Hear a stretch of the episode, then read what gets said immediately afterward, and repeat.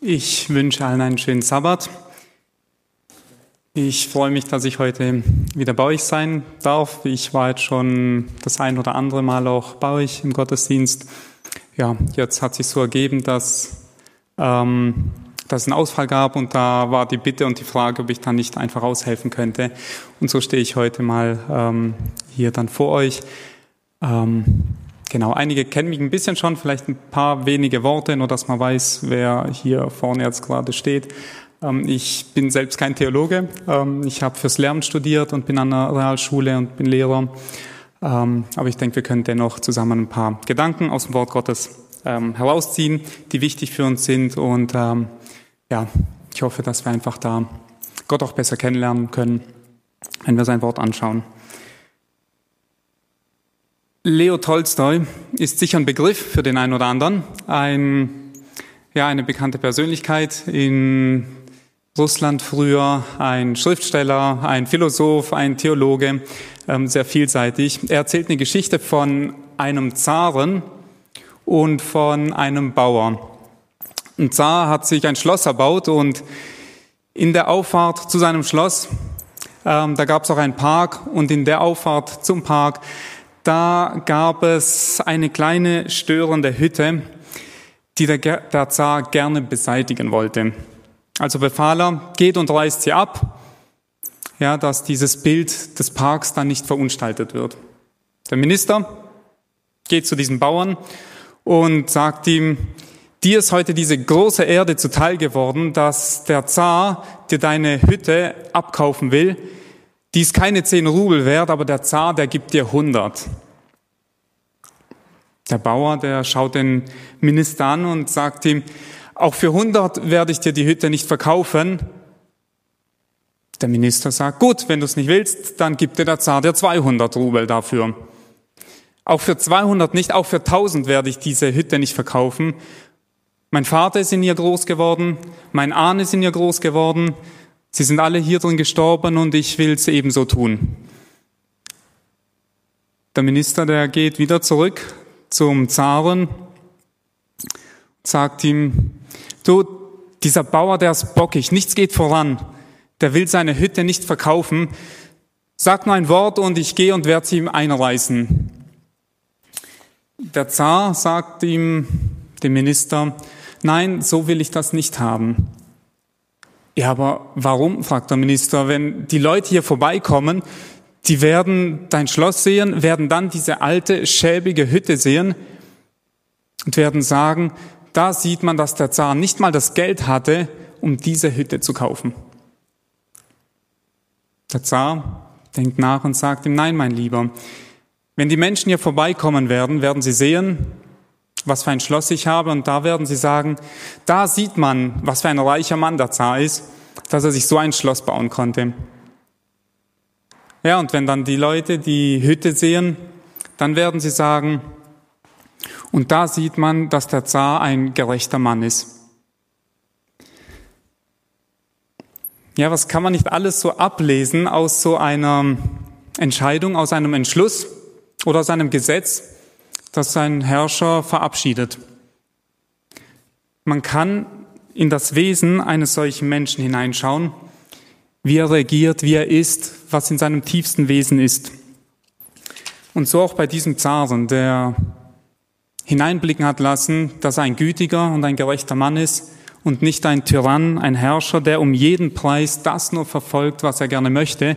Hauptsache, ihm geht's gut, er ist zufrieden und er erreicht, was er gern möchte. In meinem Lehramtsstudium, was ich schon erwähnt hatte, ähm, da habe ich ein interessantes Seminar besucht und da ging es um den Vergleich von internationalen Bildungssystemen. Und da haben wir einen sehr interessanten Punkt herausgearbeitet, als es um diese unterschiedlichen Bildungssysteme ging. Und zwar, dass man anhand der Gesetzeslage, was das Bildungssystem betrifft, erkennen kann, wie ein Staat ist, wie ein Staat denkt, wie ein Staat tickt und das Gleiche ist auch mit einem Herrscher.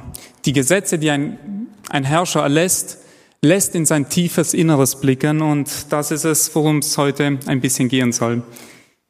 Auch Gott hat Gesetze erlassen, hat seine Gebote gegeben Und so möchten wir heute auch mal ein bisschen einen weiteren Einblick bekommen in das, was eigentlich die Gesetze über Gott selbst aussagen.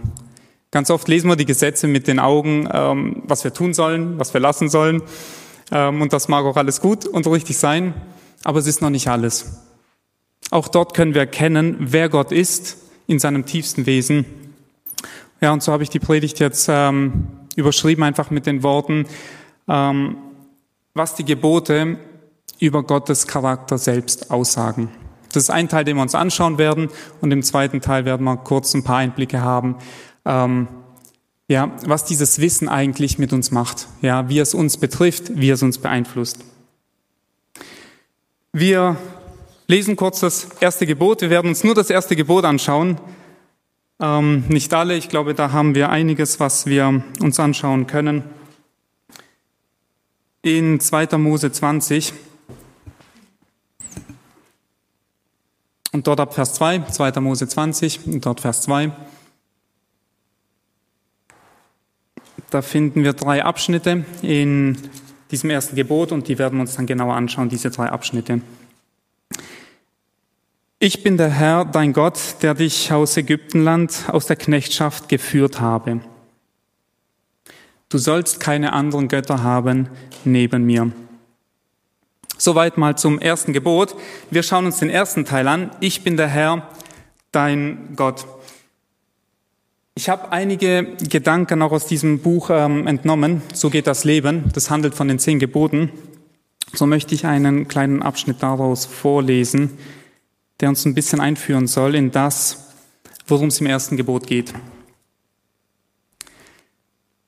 Du scheinst das nicht zu begreifen, Jackie. Es geht um deine Zukunft, um dein Leben. Nein, Papa, du begreifst das nicht. Das ist schon so lange her, dass du jung warst. Du hast ganz vergessen, wie das war. Ich sag's dir doch, ich liebe Danny. Das scheinst du einfach nicht wahrhaben zu wollen. Ungläubig starrte Harry Williams seine Tochter an. Seufzend schüttelte er den Kopf, als könne er nicht verstehen, was er da hörte. Jackie, jetzt hör mir doch zu. Nein, ich höre überhaupt niemand mehr zu. Ich sage es dir einfach. Nächsten Donnerstag gehen wir zum Standesamt und heiraten. Oder möchtest du, dass wir einfach abhauen und so zusammenleben? Wieder Stille. Schließlich sagte Harry und versuchte seine Worte sorgfältig zu wählen. Gut, ich verstehe. Es ist deine Entscheidung. Keiner kann dich umstimmen. Ich habe nur noch eine Frage. Dieses Mal unterbrach Jacqueline ihren Vater nicht. Sie war glücklich, dass er ihr Recht auf die eigene Entscheidung endlich respekt, zu respektieren schien. Letzten Donnerstag hattest du eine weiße Bluse an, aber Daniel wollte doch, dass du eine andere anziehst. Wie hat er reagiert?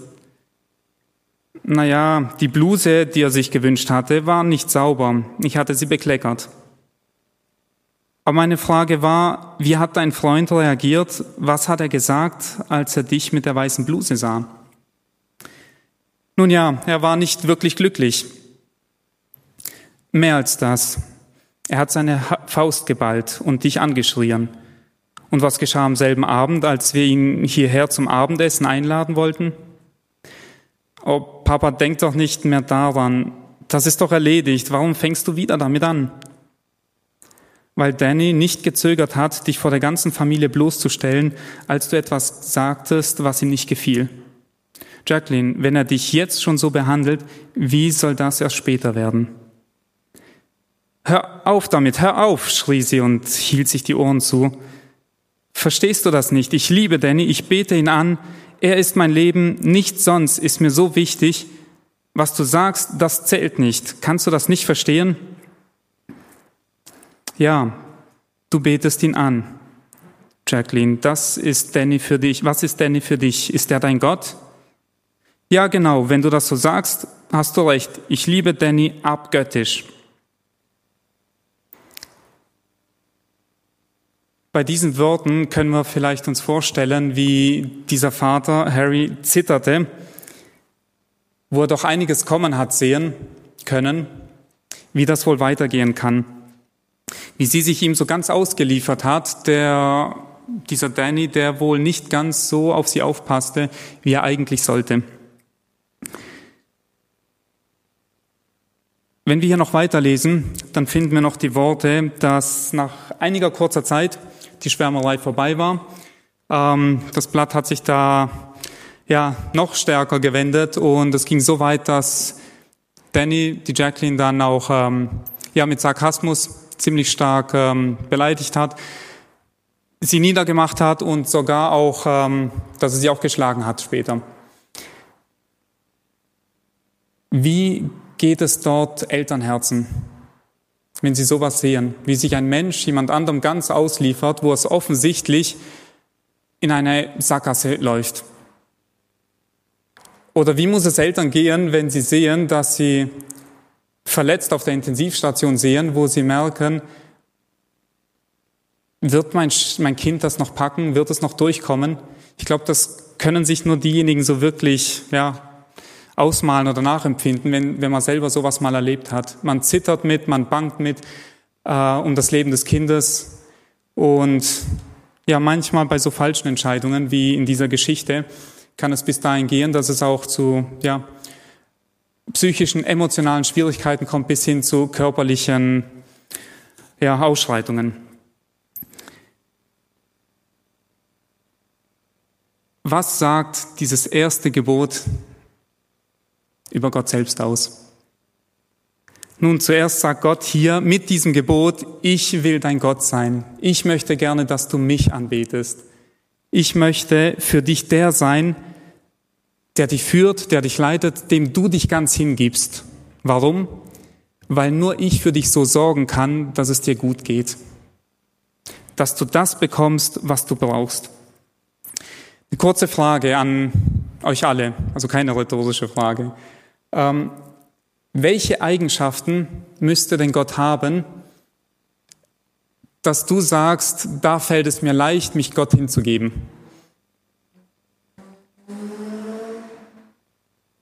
Bitte. Liebe, okay, danke schön, ja. Okay, wenn er unsere Gebete sofort erfüllt, wenn er auf unsere Gebete eingeht, okay, uns nicht ignoriert, das verstehe ich unter der Antwort. Okay, ja.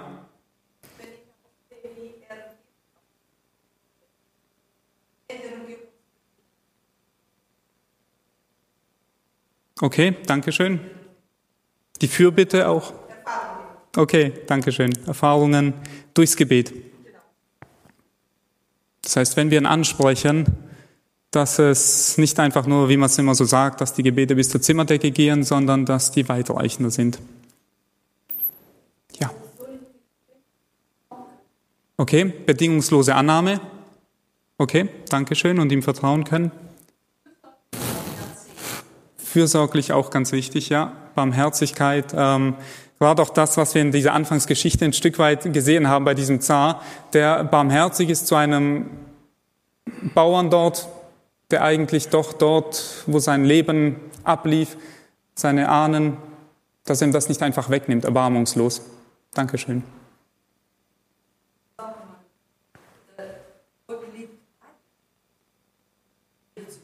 Mhm.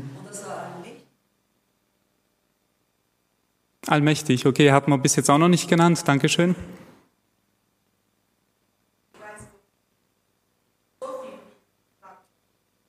Lädt nicht mehr auf und wenn wir doch manchen Dingen ausgesetzt sind, dann sind wir auch nicht allein.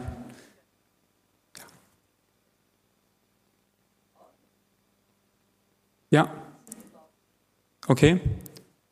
Genau, also das ist, ja, ich habe mal eine so eine Karte gesehen. Ähm, ja, gut, was auch mit dem Spruch zusammenhing, Geborgenheit, was das eigentlich ist, das sind wie so zwei Arme, wo man sich sicher fühlt. Und genau das ist, was ja eigentlich Kinder, kleine Säuglinge erleben sollen. Diese Geborgenheit, da ist man sicher, ja, in diesen Armen. Dankeschön. Eins, zwei noch, ja. Okay, gleichbleibend, nicht ein willkürlicher Gott, wo wir Angst haben müssen, jetzt sieht's aber anders aus, sondern dieses stille Vertrauen auf Gott haben zu können, ähm, dass es kalkulierbar ist mit Gott, ja, dass ich nicht ja, Will Willkür ausgesetzt bin. Moment, ich höre es nicht. Jetzt nochmal bitte. Gott ist gegenwärtig, weil Durch den Heiligen Geist, also in wohnt. Also ist, er ist Ja, okay, sehr gut. Hilft uns natürlich auch, uns Gott hinzugeben, weil wir immer wissen, okay, er ist da und ich bin nicht alleine. Und das ist das, was wir Menschen oft erleben in diesem Leben. Ähm, alleine dazustehen, niemanden zu haben und ich glaube, ich würde behaupten, fast jeder kennt das von uns und das fällt nicht leicht. Und gerade bei Gott wissen wir, er ist immer da. Gut, danke schön. Wir haben einiges sammeln können. Ähm, sehr spannend, was wir alles auch mit Gott verbinden. Ein Gott, dem wir vertrauen können. Ich würde es, zum Teil wurde schon angesprochen, alle Eigenschaften auf drei reduzieren, die uns helfen können, dass wir festes Vertrauen in Gott haben können. Und zwar so ein Vertrauen, dass wir uns wegen diesen drei Eigenschaften, die Gott hat, dass wir ihm einfach alles geben können und wir fühlen uns sicher und geborgen. Das erste ist in ähm, 1. Johannes. Da finden wir ganz einfache Worte. 1. Johannes 4. Finden wir sogar zweimal in dem Kapitel. Vers 16, da sehen wir es auch einmal. 1. Johannes 4, Vers 16. Drei einfache Worte. Ich nehme nur einen Teil daraus. Gott ist Liebe. Eine Eigenschaft, wenn Gott nicht Liebe wäre, wer würde sich einem solchen Gott geben? Der nicht das Beste für uns im Sinn hat, wer würde sich einem solchen Gott geben? Und hier finden wir eine, ja, einfach einen kurzen Satz und so viele Geschichten, Begebenheiten in der Bibel, die uns genau das wieder nahe bringen. Ja, die ganzen Verse, als Gott uns zuerst geliebt hat, bevor wir noch zu ihm überhaupt gekommen sind, als wir noch Sünder waren. Gott ist Liebe. Wenn du an seiner Liebe zweifelst, dann verbring Zeit mit ihm und lern ihn kennen. Das ist, was wir dann brauchen. Wenn wir daran zweifeln, dass Gott wirklich nur das Beste im Sinn für uns hat, dann brauchen wir dieses Wissen, dass wir Gott vertrauen können, weil er Liebe ist und uns liebt. Eine, ein zweiter Bereich in Markus 10. Eine weitere Eigenschaft Gottes, die uns hilft, ihm zu vertrauen. Markus 10, Vers 27.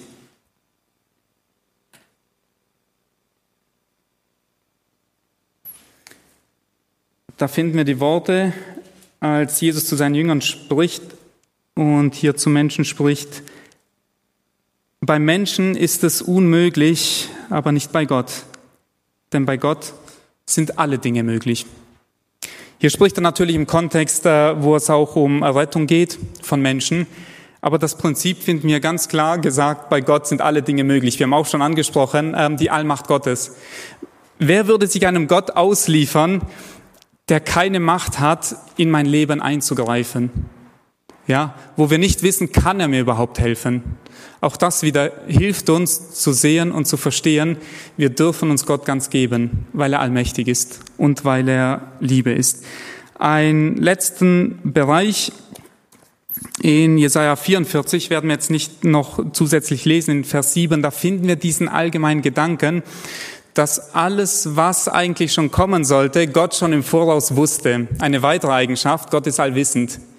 Was würde es uns auch jetzt wieder nutzen, wenn Gott Liebe ist, wenn er allmächtig ist, aber er weiß gar nicht, was er in unserem Leben bewirken soll, was uns gut tut, auch in der Zukunft. Auch hier wieder ein Gott, dem wir absolut vertrauen können, weil er uns liebt, er hat nur das Beste für uns im Sinn, weil er fähig ist, alles zu tun und mächtig ist, das umzusetzen in unserem Leben, was wir brauchen. Und jetzt noch das Dritte, wir können ihm deswegen vertrauen, weil es gar nicht anders sein kann, als dass unser Leben mit ihm nur in eine gute Richtung letztendlich gehen wird und gehen kann. Und deswegen können wir Gott absolut vertrauen, wo er sagt, ich bin der Herr, dein Gott. Gott möchte in unserem Leben dieser Gott sein, der uns liebt, der für uns Dinge bewegt, die mit Menschen unmöglich sind und wo er auch weiß, da werden wir ankommen, wo wir auch ankommen sollen mit ihm. Der zweite Bereich, der zweite Satz oder Nebensatz, den wir hier finden im ersten Gebot, Vers 7, Vers 7. Da ist der Gedanke mit enthalten, genau. Ich bin der Herr, dein Gott, haben wir schon eben angeschaut, der dich aus Ägyptenland, aus der Knechtschaft geführt habe. Was sagt das über Gott selbst aus, über sein Wesen, über seinen Charakter? Hier finden wir die Worte, dass Gott für uns sorgen möchte. Er hat hier ein schwaches Volk genommen, finden wir auch in Mose, wo es beschrieben ist, ein schwaches, kleines Volk, für das er sich entschieden hat, um es zu retten, um es aus dem Sklavenhaus Ägypten herauszuholen, zu befreien, aus den Ketten, wo man gefangen ist, wo sich dieses Volk auch Befreiung gewünscht hat. Er hat diesem Volk wieder Zukunft eröffnet, und hat dafür gesorgt, dass es, ja, dass er Vorsorge trifft für dieses Volk. Hier sagt Gott wieder, lass mich dein Gott sein, weil ich es bin, der dir Zukunft geben kann. Ich bin der, der dich befreien kann, was dich auch bindet, was dich zurückhält, was dir schwierig bereiten, bereitet in deinem Leben. Das Tragische bei all dem ist nur, dass so viele Menschen eigentlich gar nicht sehen, dass sie hilfsbedürftig sind, dass sie Gott brauchen. Viele Menschen meinen, und ich glaube, wir kennen das auch hier und da und ich selber auch, dass wir Dinge im Griff haben, dass wir wissen, wie wir das Leben anpacken und wir meinen, wir wissen schon, wie wir unser Leben zu leben haben. Aber viele Menschen merken nicht, dass sie doch Sklaven Satan sind, weil sie sich ihm unterstellen, weil sie ihn sich zum Gott erwählen, auch wenn sie das nicht bewusst tun, aber wenn sie das damit tun, was Satan ihnen anbietet was sie letztendlich nur in Gefangenschaft bringen wird und das Leben ihnen auch zerstört. Der dritte Teil dieses Gebots finden in Vers 3, 2. Mose 20, Vers 3, du sollst keine anderen Götter haben neben mir. Heute sind es nicht mehr die Götter, die wir ja aus der Bibel kennen, von den Philistern, von den Ägyptern, die uns da dargestellt werden aus Stein, aus Holz, aus Metall. Heute sind es die Götter, die, die heißen anders. Ruhm, Macht, Lust. Und wenn wir uns nur die Zeitungen anschauen, die Zeitschriften, ja, vor seinem Regal stehen, den Fernseher anschauen, was dort alles zu sehen ist, dann wissen wir genau, von was hier die Rede ist. Das sind ganz andere Götter heutzutage, wie gesagt, nicht mehr aus Materialien in erster Linie, aber die auch so mächtig sind und Menschen beherrschen können, dass sie in Abhängigkeit hineinkommen und nicht mehr herauskommen. Dieses Gebot, du sollst keine anderen Götter haben neben mir, spricht von einer Zweisamkeit, die sich Gott wünscht. Eine Zweisamkeit nur zwischen dir und ihm und da darf niemand dazwischen funken, da darf niemand dazwischen kommen, der diese Beziehung zerstört.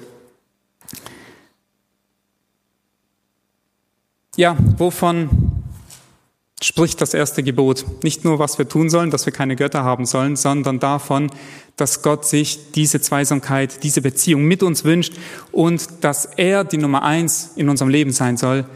Den ersten Platz, darum geht's. Wie in dieser Geschichte die wir am Anfang hatten von Danny und Jacqueline, wo sie ihn zur Nummer eins in ihrem Leben macht und gar nicht merkt, dass das eigentlich ihr Urteil für ihr Leben ist, was sie letztendlich zerstören sollte. Und leider gibt es auch diese Geschichten in unserer Welt heutzutage.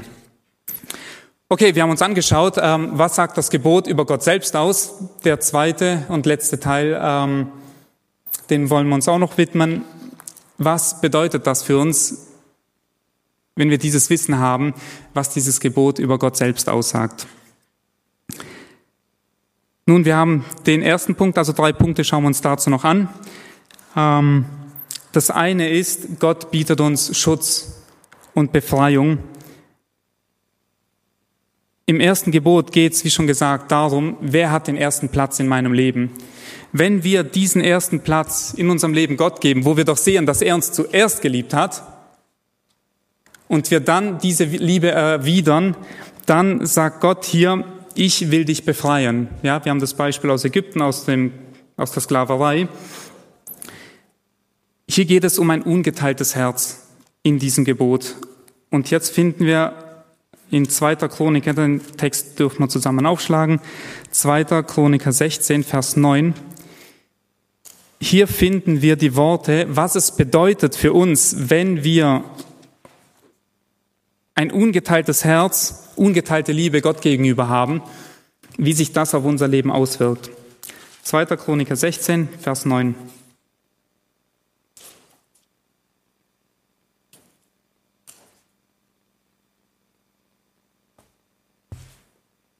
Ich lese es bei mir nach der Elberfelder, weil ich da den Wortlaut ein bisschen schöner und angenehmer finde.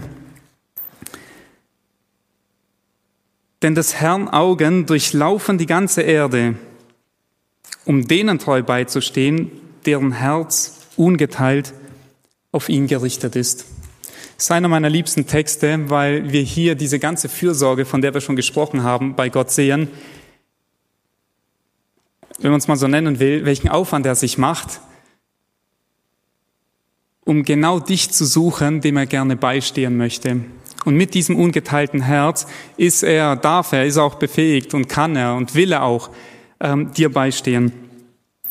Ich habe mich bei diesem Punkt an eine Geschichte erinnert, die eine ähm, Person, eine Frau aus unserer Gemeinde mal erzählt hat, was ihr selber passiert ist. Und zwar war sie mit einer Freundin oder Bekannten auch unterwegs und sie waren auf einem Parkplatz, haben kurz Rast gemacht ähm, auf dem Autoparkplatz und Plötzlich waren da drei Männer und irgendwie schien das eigenartig zu sein. Irgendwas stimmte da nicht, ähm, hat sie festgestellt. Sie haben dann geschaut, dass sie möglichst schnell dann weiterkommen, sind dann ins Auto gestiegen und sind losgefahren. Dann verging so einiges an Zeit. Nach einiger Zeit bekam sie einen Anruf von einem Mann, den kannte sie gar nicht. Und dieser Mann war einer der Männer von diesen dreien, die dort am Parkplatz den zwei Frauen gegenüberstanden. Und er hat hier einiges erzählt, ähm, ja, was einem vielleicht manchmal so einen Schauer über den Rücken fahren lässt und wo wir auch gleichzeitig sehen, wie Gott mit uns ist. Er hat erzählt, dass die drei Männer diese zwei Frauen eigentlich überfallen wollten, ähm, dort auf diesem Parkplatz. Ähm, wie gesagt, sie sind ja ins Auto gestiegen, sind weggefahren und er hat einen Zettel aufgehoben, der aus dem Auto gefallen war. Und das war so ein Jesus-Kärtchen und dort stand der Name und die Telefonnummer dieser Frau mit dabei. Und durch dieses Ereignis ist er selber auch zum Glauben gekommen und so kam es auch, dass er sie angerufen hat, kontaktiert hat und ihr das eben erzählt hat, dass sie sie überfallen wollten und dass sie irgendwie das nicht konnten. Sie konnten sie nicht überfallen, sie konnten nicht weiter und Gott hat sie offensichtlich ganz deutlich geschützt und beschützt in dieser Situation. Hier haben wir so ein Beispiel, ja, von was dieser Text spricht. Die Augen des Herrn durchlaufen die ganze Erde, um denen treu beizustehen, deren Herz ungeteilt, und das ist so ein Schlüsselwort hier, deren Herz ungeteilt auf ihn gerichtet ist. Das ist eine Erfahrung, die ich uns allen wünsche, was wir auch hier erkennen können in diesem ersten Gebot, dass Gott sagt, er liebt uns wie keinen anderen, dass diese Liebe so sein sollte zwischen ihm und uns, dass sie einzigartig ist in Zweisamkeit. Und Gott sagt hier mit diesem Gebot, ich bin der, der für dich sorgt und dich schützt durch dein ungeteiltes Herz, wenn du das an mich hängst. Ein zweiter Punkt. Welche Bedeutung hat es für uns, wenn wir dieses Wissen von Gott haben, was dieses erste Gebot über Gott selbst aussagt? Menschen und Dinge werden uns nie richtig führen können, so wie Gott. Sie werden uns in die Irre führen können. Vielleicht nicht immer, aber doch jedes Mal, wenn es soweit ist, zu oft. Und Gott wird uns nie in die Irre führen. Das erste Gebot spricht davon, dass nichts und niemand diesen ersten Platz in unserem Leben einnehmen soll. Auch wieder die Geschichte am Anfang. Ähm, Jacqueline hat sich in die Irre führen lassen, hat sich blenden lassen von Schwärmerei. In dem Fall war es noch nicht mal die Liebe, was man unter Liebe versteht. Und sie hat leider die Rechnung auch tragen müssen. Und das kann passieren, wenn wir uns an Menschen heften. Das kann passieren, wenn wir uns an Dinge heften, weil uns diese Dinge niemals so führen können, wie Gott das von sich sagt und von sich beansprucht, dass er das kann. Ein letzter Punkt. Was bewirkt dieses erste Gebot noch in unserem Leben? Unser Leben nimmt eine neue Wendung. Und jetzt möchte ich ein bisschen vorgreifen, was wir jetzt uns auch nicht mehr anschauen werden im Detail. Da gehen wir mal ein bisschen in die Grammatik hinein von diesen Satzstrukturen in allen Geboten. Jedes Gebot könnte man von der grammatikalischen Struktur so übersetzen, dass es einmal so, wie wir es kennen, du sollst keine anderen Götter haben, du sollst dir kein Bildnis machen und es nicht anbeten, ja, du sollst den Namen Gottes nicht missbrauchen, du sollst den Sabbat halten, sollst nicht, äh, sollst deine Eltern ehren, Vater und Mutter und so weiter. Jetzt kann man genau mit dieser Struktur, die wir hier im Hebräischen finden, auch eine andere Übersetzung an den Text anlegen, die absolut zulässig ist. Und wir können es genauso lesen mit den Worten, du wirst keine anderen Götter haben. Ich bin der Herr, dein Gott, du wirst keine anderen Götter haben. Du wirst dir kein Bildnis machen Du wirst meinen Namen nicht missbrauchen, du wirst den Sabbat halten, du wirst Vater und Mutter ehren, du wirst nicht töten und so weiter. Und so können wir jedes Gebot durchgehen, mit Ausnahme dieses ersten Satzes, ich bin der Herr, dein Gott. Der ist genauso zu verstehen, wie er da steht. Und alle anderen weiteren Texte und Gebote können wir auch nicht nur als Gebote sehen, sondern gleichzeitig, und jetzt kommt dieser Knackpunkt, gleichzeitig auch als Versprechen.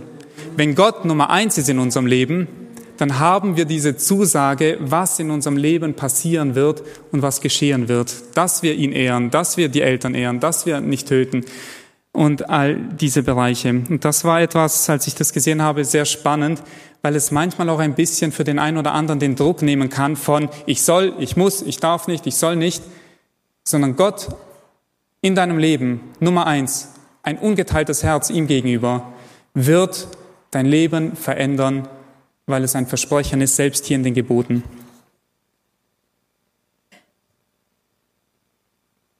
Wenn wir Gott den ersten Platz in unserem Leben geben, dann will er unser Gott sein, was er sich wünscht, was er im ersten Gebot ausdrückt. Er will uns führen, er will uns leiten, weil er sagt, nur ich bin ein Gott, der dir Zukunft geben kann. Nur ich bin ein Gott, der für dich Vorsorge treffen kann. Nur ich bin ein Gott, der deinem Leben eine neue Wendung geben kann, der dich dahin bringt, wo du ankommen sollst und du kannst mir vertrauen. Und das ist, wozu Gott uns aufruft in diesem ersten Gebot. Wir dürfen nichts an die erste Stelle setzen, und damit sind es nicht nur Menschen, es sind nicht nur Dinge gemeint, es ist jede Idee gemeint, jede, jeder Lebensstil, alles, was Gott entgegengesetzt wirkt, was ihm widerspricht, wird uns in eine Irre führen. Und deswegen sagt Gott, halte dich an mich, ich will und möchte die Nummer eins in deinem Leben sein, dann wird auch dein Leben gelingen und ich werde für dich sorgen. Ja, das ist etwas Besonderes, was wir an Gott haben, der Liebe ist, der allmächtig ist, der die Zukunft kennt. Und aus dem Grund können wir uns ihm ganz hingeben. Und das wünsche ich uns allen, wünsche ich euch, wünsche ich mir, dass wir das im Herzen haben und dass wir ein ungeteiltes Herz Gott gegenüber haben und dass wir auch diese Erfahrung machen dürfen, dass Gott, dass seine Augen die ganze Welt durchlaufen, um dir, um mir treu beizustehen, wenn unser Herz ungeteilt auf ihn gerichtet ist. Amen.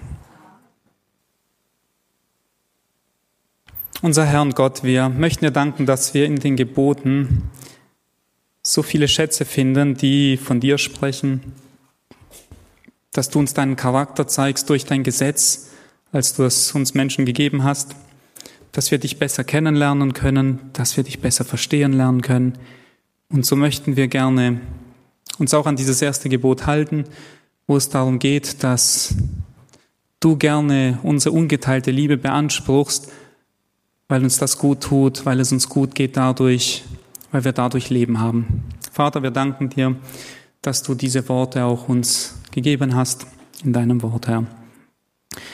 Wir bitten dich, dass wir das auch erwidern, dass wir dir unser ungeteiltes Herz geben können. So oft teilen wir unser Herz mit anderen Dingen, mit anderen Menschen und räumen dir nicht den ungeteilten Platz ein. Aber so möchten wir einfach das im Gedächtnis und im Herzen bewahren, dass es sich lohnt, dass wir uns dir ganz hingeben, weil du Liebe bist, weil du allmächtig bist, weil du die Zukunft kennst, Herr, und du kannst alles in die Wege leiten, um für uns zu sorgen. Dafür danken wir dir. Wir bitten dich auch jetzt für den weiteren Sabbat noch, dass du bei uns bist und segne uns an diesem Tag, auch in dieser Woche und dass du die erste Stelle auch in dieser Woche und für immer in unserem Herzen hast. Dafür danken wir dir, dass du uns zu dir ziehst und uns so unendlich liebst, Herr. Amen.